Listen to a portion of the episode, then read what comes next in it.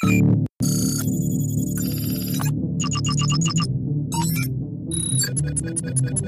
you.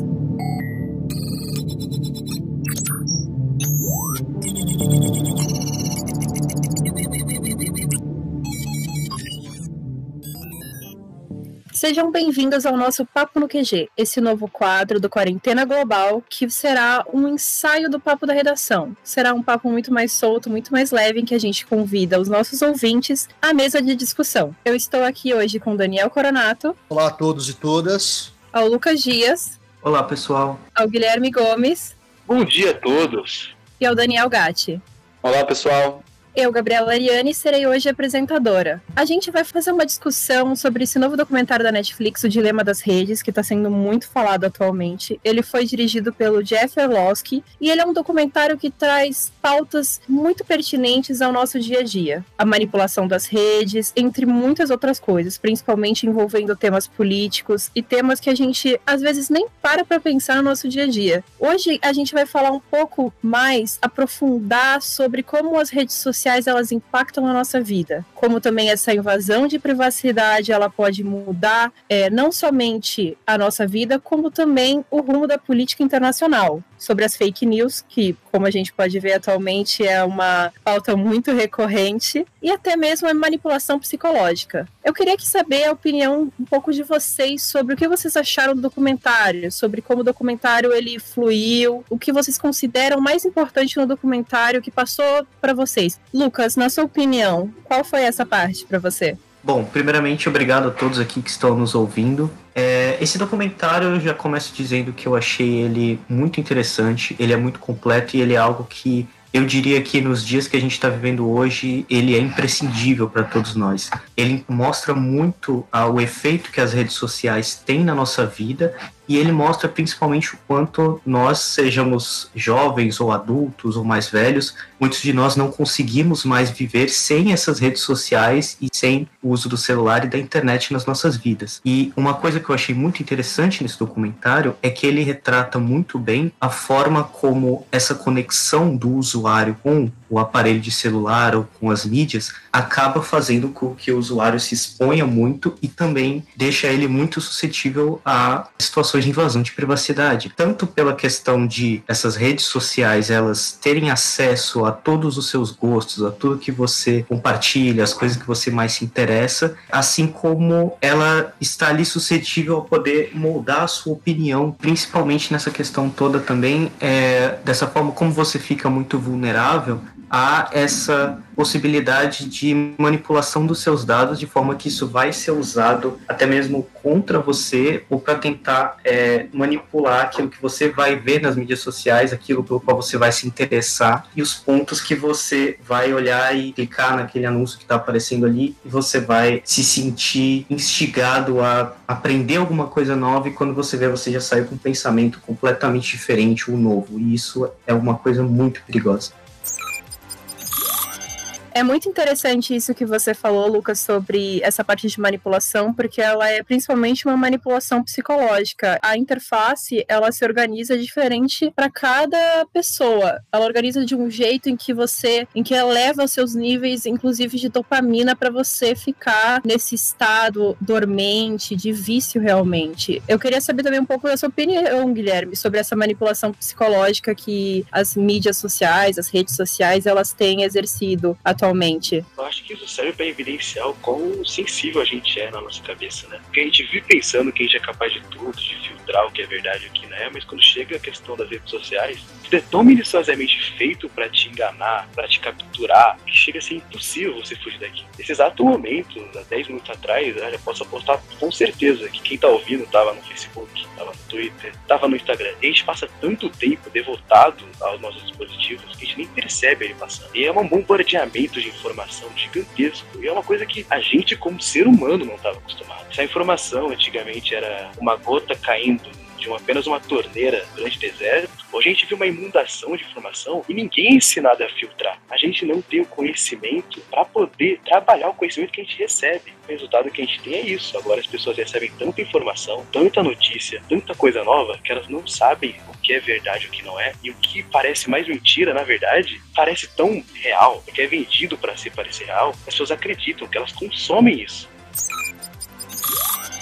É, eu queria puxar esse gancho que o Guilherme está falando sobre o que é mentira parecer ser real, principalmente agora para o nosso professor que está aqui, o Daniel Coronato, porque atualmente você também tem uma onda das fake news e de notícias e de documentários. Inclusive, a gente tem um canal no YouTube chamado Brasil Paralelo, que ele dissemina o próprio conteúdo da história brasileira, mas uma versão muito mais politicamente ideológica. E eu queria saber um pouco da sua opinião, Daniel, sobre as redes sociais elas mudaram, inclusive, a perspectiva dos mais jovens, especialmente, sobre eventos políticos ou sobre o que está acontecendo atualmente. Não, é interessante porque o documentário trata disso de uma forma muito clara. É, o documentário ele mostra que as redes sociais elas acabam se transformando numa espécie de usina de ideologias. A rede social em si ela não tem uma preferência por direita ou esquerda ou uma preferência por algo que faça com que você pense de um jeito X ou de um jeito Y. Ela captura as suas necessidades as suas propensões, aquilo que de alguma forma já estava estabelecido em você, e ele potencializa aquilo, radicalizando essas posições e fazendo com que você consiga consumir cada vez mais. O grande objetivo é que você fique o maior quantidade de tempo possível dentro dessas estruturas em rede. Então, no caso das fake news e no caso dessas tentativas revisionistas da história, na verdade, o grande objetivo ali é impulsionar esse tipo de canal, impulsionar esse tipo de material para que o usuário usuário possa gastar mais tempo dentro dessas redes. E é interessante, porque quanto mais viciado você está na rede, quanto mais você está sendo consumido por aquela visão de mundo, mais você também está suscetível a mudanças no seu comportamento, alterações psicológicas, como a gente já comentou, e também nós temos acesso a uma coisa que a gente não pode desprezar, que é o fato de que você começa a ser taxado e tratado como uma mera mercadoria. Então, eu olho para Gabriela, eu percebo que ela tem uma certa tendência ideológica, ideológica, o Guilherme tem uma tendência ideológica, o Lucas tem uma certa tendência ideológica. Eu coloco ele em cada uma dessas caixinhas, trato ele como se fosse um produto, especulo acerca do seu comportamento futuro e com isso eu consigo duas coisas que essas redes mais gostam. A primeira delas é ganhar muito dinheiro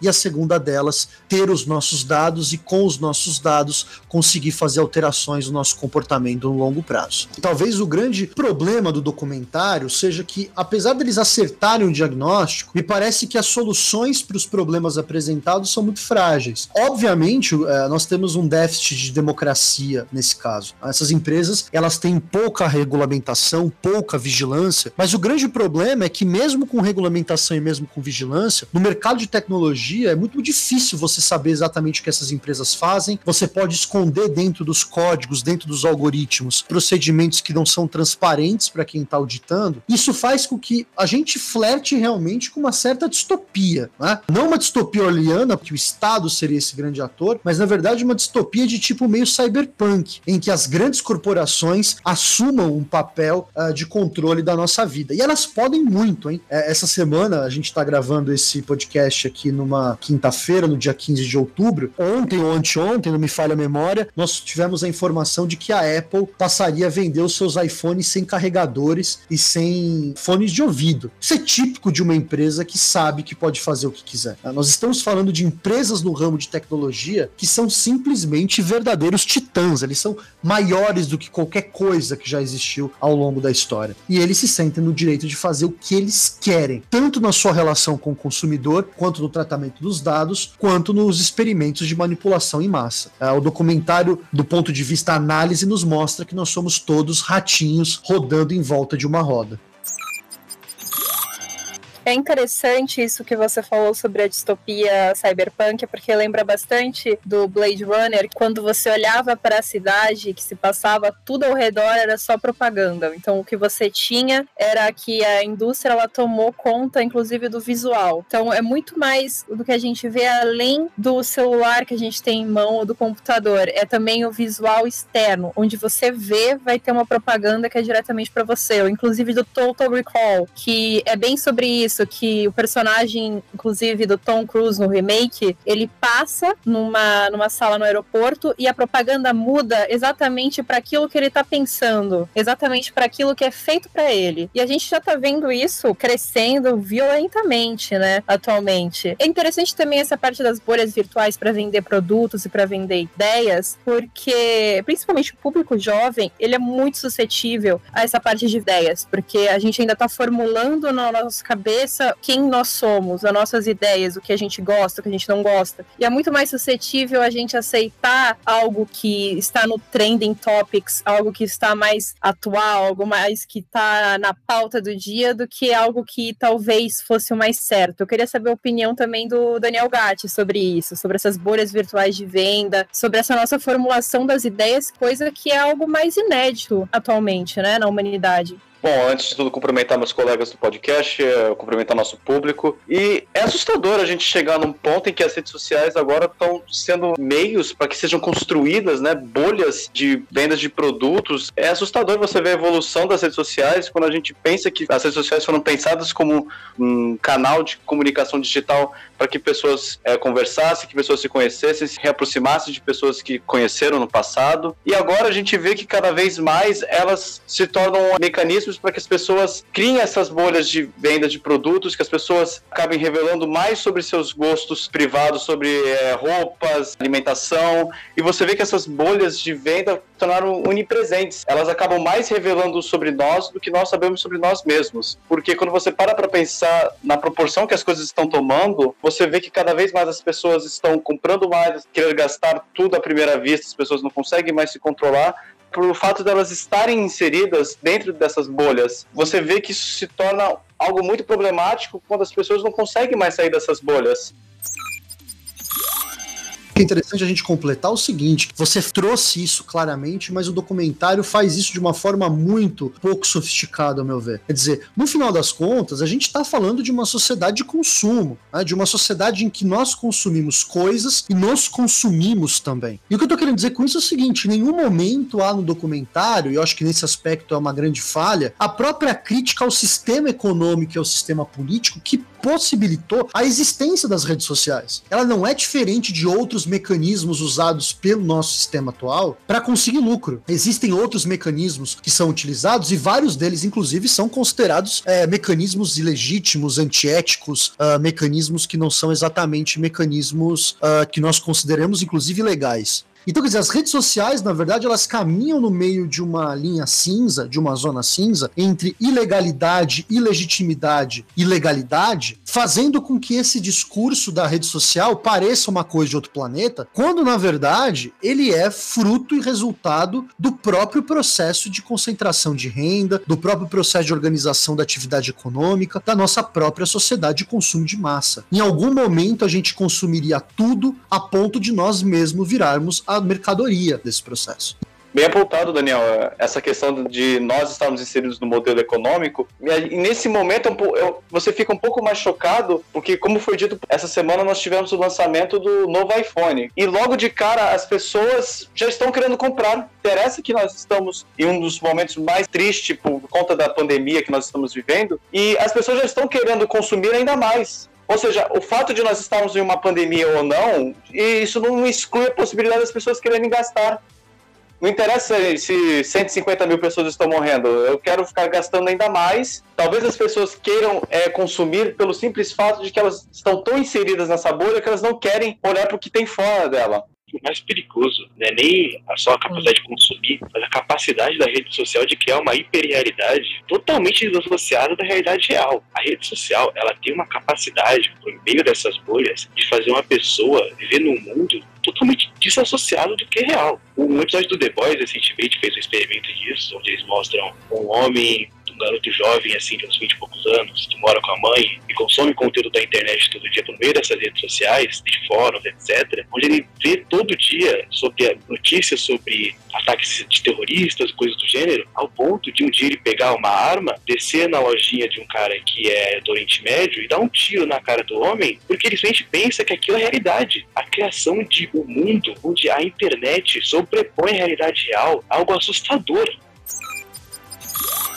o documentário ele começa a mostrar também é, como a depressão e a ansiedade elas aumentaram 62% entre adolescentes, principalmente do sexo feminino, desde 2011 e o suicídio em 75%. Então, se você pega esse, essa estatística, eu queria também colocar aqui o ponto de vista de uma mulher, é, você pega que as redes sociais elas têm, elas têm criado nessas bolhas, inclusive, pessoas muito mais dependentes de uma aprovação para sair desse estado de depressão e ansiedade.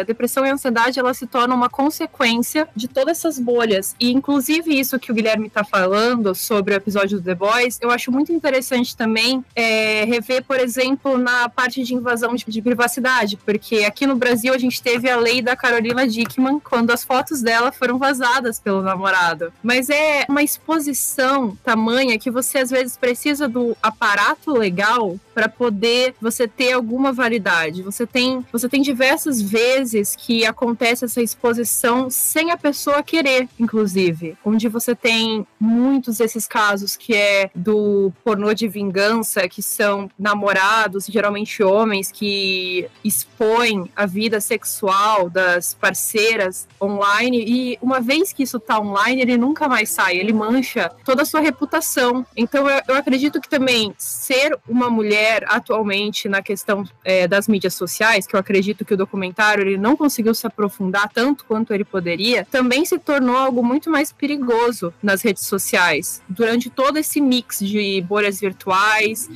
da aprovação, da constante busca pela aprovação, da invasão da, da privacidade, porque muitos desses sites, inclusive sites pornô, eles têm uma proteção de dados que, mesmo que você faça baixos assinados, como a Mia Khalifa, que ela fez abaixo assinado para tirar os vídeos dela, eles têm todo um aparato legal que eles não tiram esses vídeos do ar. É muito difícil você tirar. Então é uma mancha extrema. E você tem toda essa manipulação que é de minorias, que é manipulação de mulheres, porque você tem também grupos é, que se escondem nessas redes sociais, que são grupos, por exemplo, que estão muito famosos atualmente, que são os incels, que são homens que odeiam as mulheres e que eles conseguem conseguem destilar os, o ódio deles nas redes sociais. Então você tem todo esse aparato que se esconde na internet. E eu queria saber também a opinião agora do Lucas sobre essa invasão de privacidade. Sim, Gabi, exatamente. O ponto que eu ia comentar, eu ia até fazer um gancho falando a respeito de novo da questão da privacidade é, mas um ponto muito interessante que me chama a atenção na sua fala e que eu acho genial é, é falar sobre a questão da legalidade. A gente está vivendo uma era que está tudo. A, a, as redes sociais e o acesso a elas são tão livres para qualquer tipo de pessoa que a gente precisa começar a pensar em como é possível deixar esses tipos de, de artifícios mais seguros. A gente acha o que a gente quer, da forma que a gente quer na internet, de um jeito muito fácil, e qualquer pessoa pode fazer isso. Uma criança de 7 anos de idade que ouve uma conversa aleatória de dois adultos na rua, vai pesquisar aquelas palavras na internet e encontra todo tipo de assunto e coisas que não deveriam estar ali para uma pessoa da idade dela. A gente precisa começar a pensar num debate e numa forma de ter um certo controle dessas questões, porque isso, se continuar dessa forma, vai impactar num futuro muito estranho, um futuro muito quase como distópico mesmo. A informação ela acaba sendo a arma principal para muitas pessoas atacarem umas às outras. E isso parece ter uma tendência de só piorar. Então, eu acho que é muito importante a gente puxar isso para um debate de nós precisamos ter legislações dentro da internet, não que nos proíbam e nos censurem completamente de conteúdos específicos, mas que pelo menos deixem esse ambiente mais seguro de uma forma que não cause os problemas que vem causando na sociedade atual. É, a grande questão toda que me parece difícil, uh, Gabriela de, e colegas, para conseguir organizar é exatamente esse meio termo entre você ter um sistema de regulamentação que de alguma forma exija e responsabilize essas empresas por aquilo que é divulgado, a maneira como é divulgado, a, responsabilize essas empresas em criar o um mecanismo de proteção dos nossos dados, ao mesmo tempo que isso não acabe com a nossa liberdade de expressão. Talvez o grande cavalo de Troia desse, dessa discussão seja exatamente o fato fato de quem se vale dessa tecnologia para roubar os nossos dados e proliferar esse tipo de discurso, usa uma máxima que todo mundo concorda que é a máxima da liberdade de expressão. Mas em nome da liberdade de expressão, você se sente no direito de falar o que quiser, reproduzir o que quiser, não limitar nenhum tipo de discurso, ainda que nós saibamos que isso não é tão simples assim. Há muita gente por aí, há muitos canalhas por aí, usando desse discurso da liberdade de expressão para poder uh, facilitar a, a, sua propagação dos seus discursos de ódio. Então, qual é o caminho que as sociedades deveriam alcançar para tentar achar uma regulamentação que responsabilizasse essas empresas sem ferir a liberdade de expressão? Isso não é fácil de resolver. E eu volto, desculpa ser, ser insistente nesse ponto, mas eu volto na questão em que o documentário me parece mais frágil, que é exatamente nessa capacidade de problematizar o próprio sistema econômico e a sociedade que produziu causas e condições para a existência desse tipo de rede social. Ela é produto de um meio, ainda que ela tenha suas especificidades, mas ela é produto de um meio em que transforma pessoas em mercadorias e transforma essas redes numa grande associação dessas mercadorias.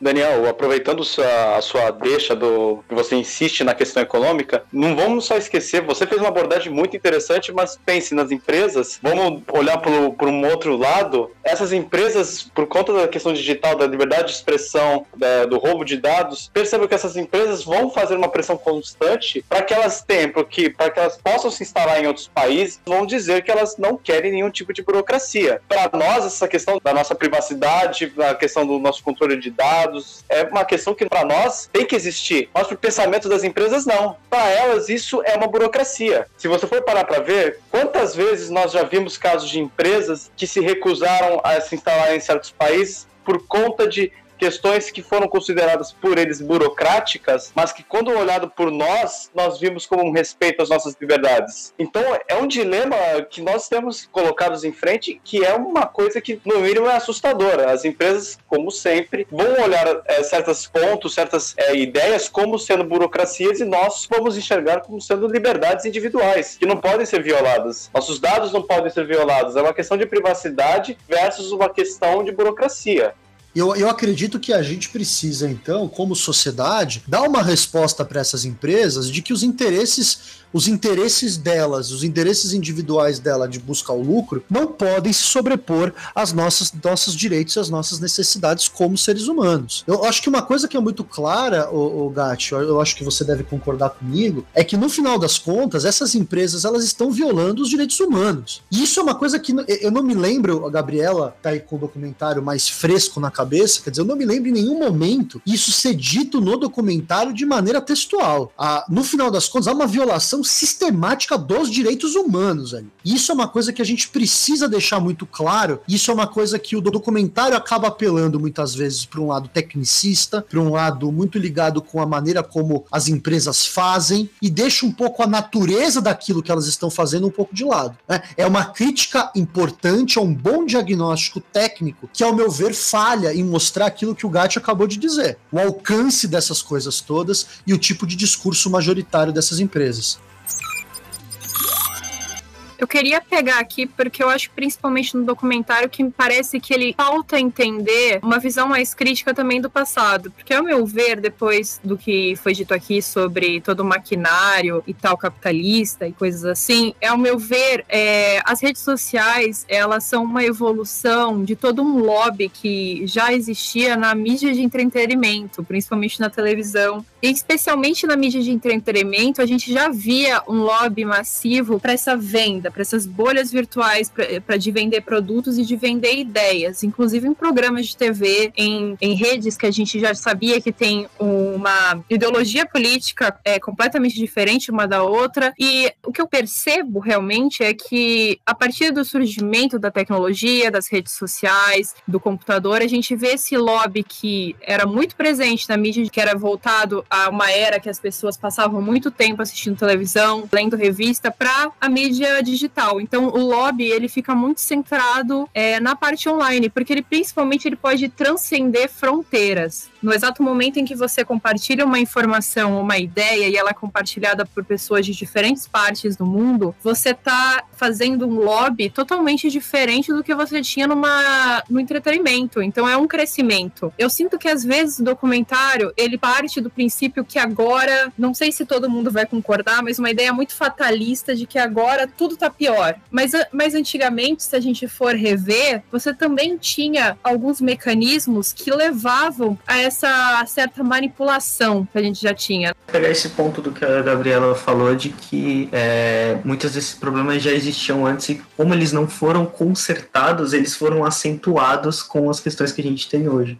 Eu vou concordar com você, também concordo com o Daniel no ponto que ele apresentou um pouco antes de você. É uma, é uma construção histórica. A gente já tinha esse tipo de problema já no passado, já durante o século XX, até mesmo anteriormente. Pegar o século XX, que é um pouco mais fácil, é só você olhar os meios de televisão e cinema da época. A moda da época era intimamente conectada com os programas de televisão e os programas de, e os filmes que passavam no cinema. Os anos loucos, anos 70, quando a gente fala anos 70 em moda, a gente vai lembrar, sei lá, de embalos do sábado, de sábado à noite, com John Travolta dançando ao som de bidis. Não só na sociedade americana, porque foi um fenômeno que embalou o mundo inteiro, a própria indústria de novelas brasileira, nunca vamos esquecer da novela Dancing Days, que era basicamente baseada em embalos de sábado à noite. Os elementos eram muito claros, a influência que da imprensa, da indústria norte-americana se estendeu ao Brasil, como se estendeu para o mundo inteiro. E você vê questões como moda, questões como sexualidade, até a questão de drogas, é, entorpecentes se envolviam nessa narrativa. Então, você, você andar com uma jaqueta de couro no meio da rua era algo considerado fashion da época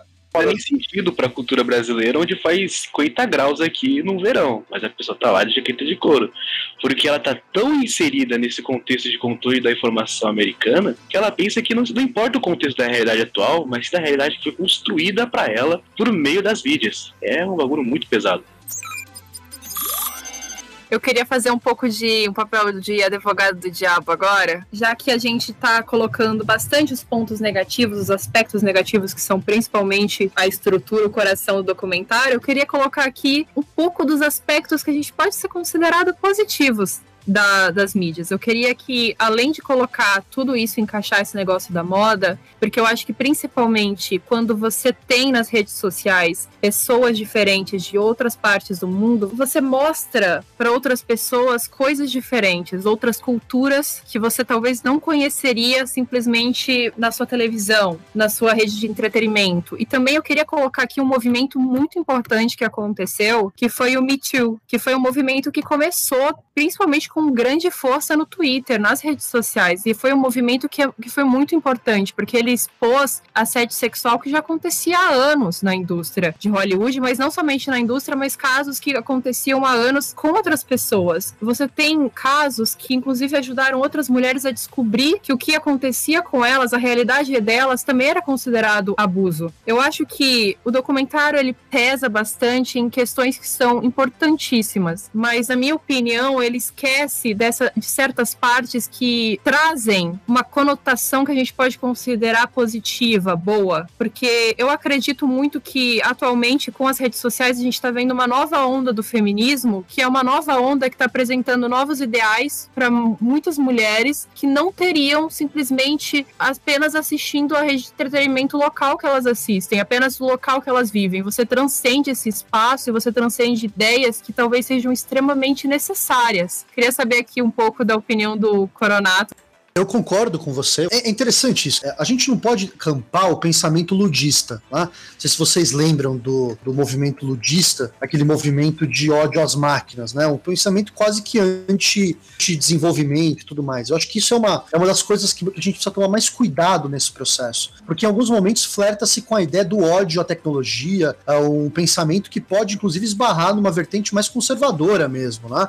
Boa era aquela sociedade em que a televisão dizia o que você tinha que consumir, boa era aquela sociedade em que você se determinava por aquilo que você via no cinema, boa era aquela sociedade que tinha dois ou três jornais que decidiam o que era verdade e o que era mentira. Essa sociedade não era melhor do que a sociedade atual. Ah, eu me lembro na, na, nas marchas de 2013, nas jornadas de junho de 2013, eu participei de várias delas, estava na Vida Paulista em algumas delas, e lembro de ter visto mais de uma vez manifestantes gravando os atos e mostrando atos de violência e repressão policial. Daquela época, inclusive, vai nascer uma das mídias independentes mais importantes do mundo, que é a mídia ninja. Hoje tem as suas contradições, mas na época ela foi conhecida por ser a primeira mídia não oficial que estaria mostrando a verdade das manifestações. No chão, fazendo uma contra-narrativa, mostrando uma outra forma de trazer as questões, diferente daquilo que você assistia na Rede Globo, diferente daquilo que você assistia no Datena ou qualquer outro programa uh, que estaria transmitindo ao vivo as manifestações. Então eu realmente concordo com você. Existe um lado das redes sociais que eu não consigo, eu não, eu não digo que é um lado positivo, mas é, a rede em si ela não é positiva. Na verdade, a gente se vale de certas características da própria rede para fazer com que certas pautas elas ganhem força.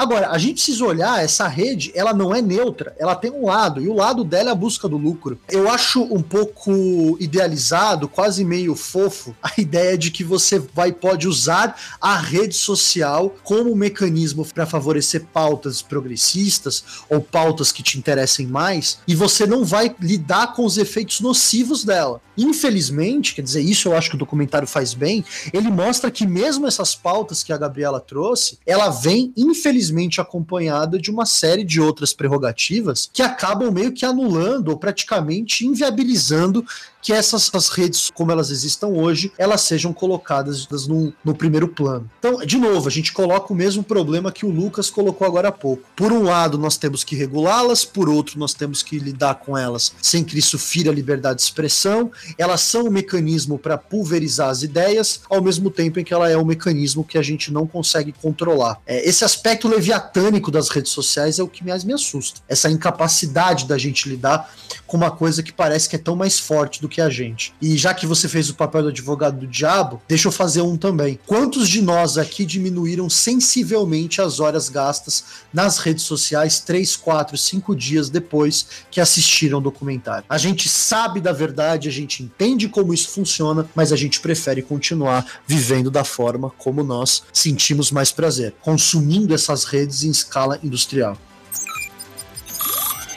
Bom, eu queria também aqui trazer uma parte bastante pop das mídias de entretenimento que a gente também tem, não somente de tudo que a gente já falou aqui sobre bolhas virtuais, sobre invasão de privacidade, fake news e manipulação psicológica, a gente tem uma série atualmente que ela traz tudo isso de uma maneira bem assustadora, talvez, mas que não dá para não pensar que é real, que é o Black Mirror. A gente pode ver também, inclusive, em episódios sobre fake news que apresentam todo esse lado mais brutal das mídias sociais. Eu queria saber aqui a opinião um pouco do Lucas sobre essa série, de outras mídias também, outras formas de entretenimento que ele possa achar que tem a ver com a nossa realidade hoje em dia.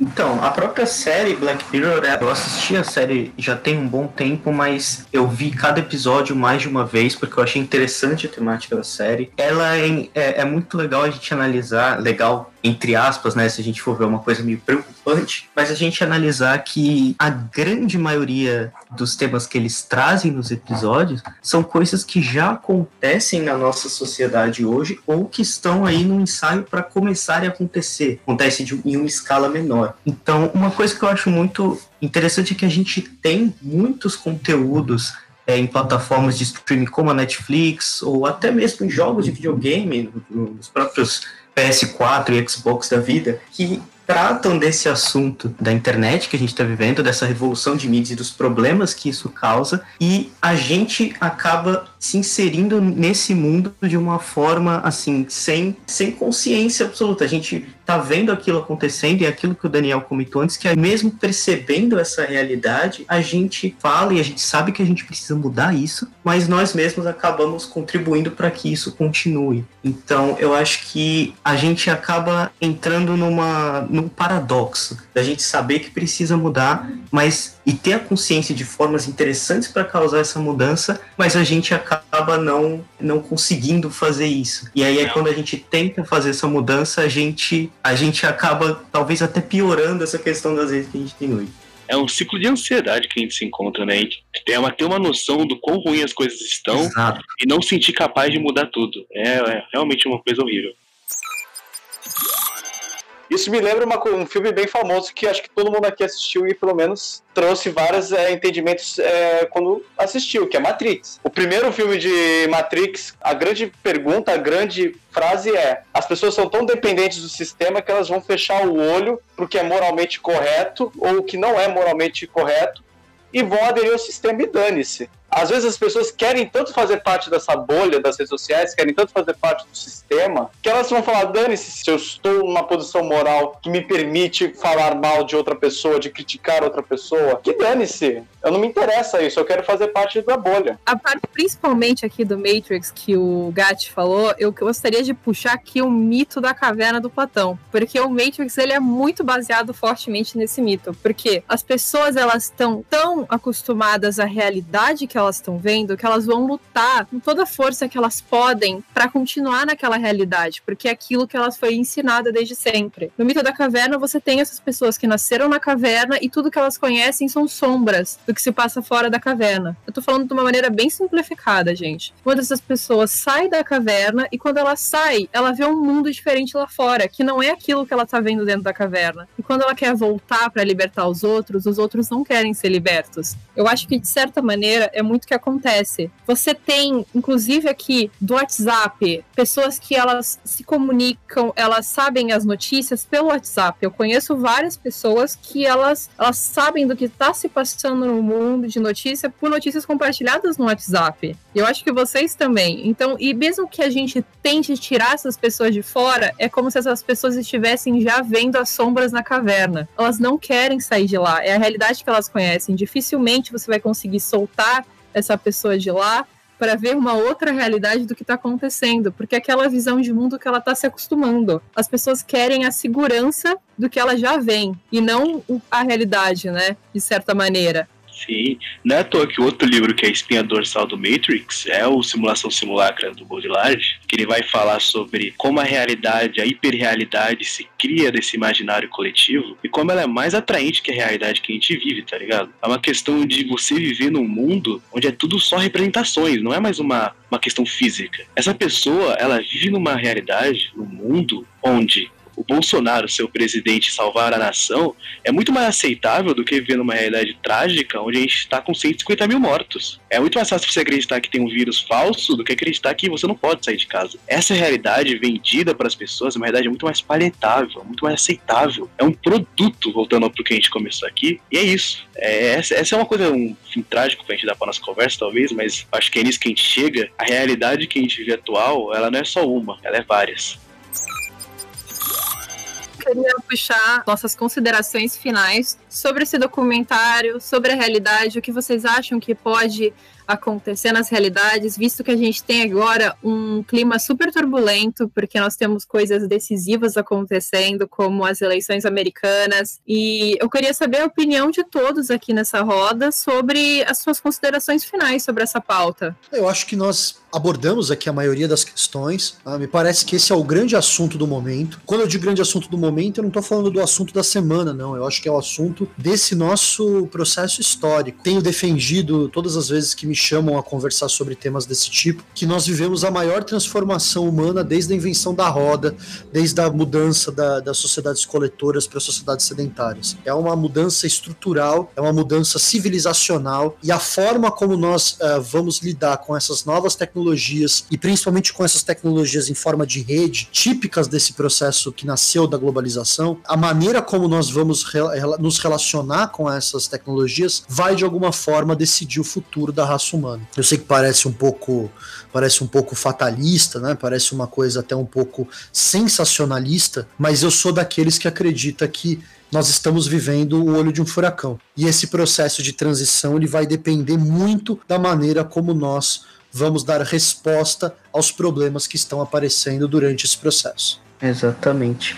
Eu acho que o que a gente tá. O, o na, nas palavras certas, o que a gente vive hoje aqui é a história, cara. É a gente vai. A gente tá passando por um período que ele é, como o próprio Daniel falou, ele é decisivo, assim. E eu acho que se a gente não começar a pensar e colocar em prática essas ideias de mudança nesse processo agora, se isso não for feito no momento atual, isso vai ficar cada vez mais difícil de ter uma mudança. Porque essas redes vão começar, a, a rede, a internet, toda a tecnologia vai se integrar cada vez mais a, a, a todos nós e vai ser um processo muito mais trabalhoso. A cada minuto que passa, ele fica mais trabalhoso. É, eu vou para essa vibe aí também. Para mim, esse é o momento que ou o ser humano vira um produto por si, ou a questão do produto inteiramente desaparece. A gente está vivendo um momento de um capitalismo tardio horrível, de crises econômicas a cada 10 anos. É uma, isso não é só as redes sociais que são a questão em jogo aqui, mas a sociedade inteira que a gente vive está no, no, seu momento de mais crucial, eu diria, nesse começo do século XXI. E agora é isso. Ou vamos para frente,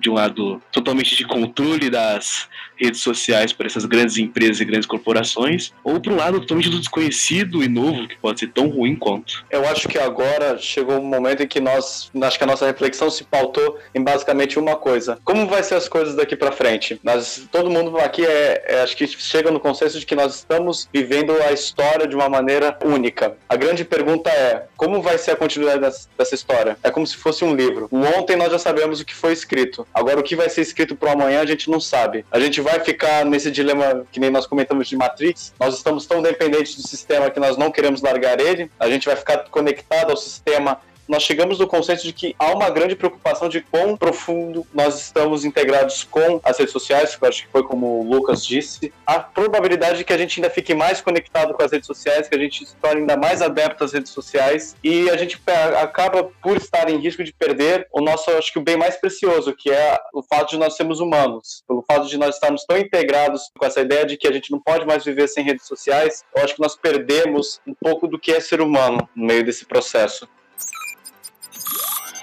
Bom, o nosso QG chega ao final. Eu espero que vocês tenham gostado desse novo quadro do Quarentena Global, Papo do QG. Sigam nossas redes sociais. Nós somos arroba Quarentena Global no Instagram. Fiquem saudáveis, fiquem seguros e vida longa e próspera.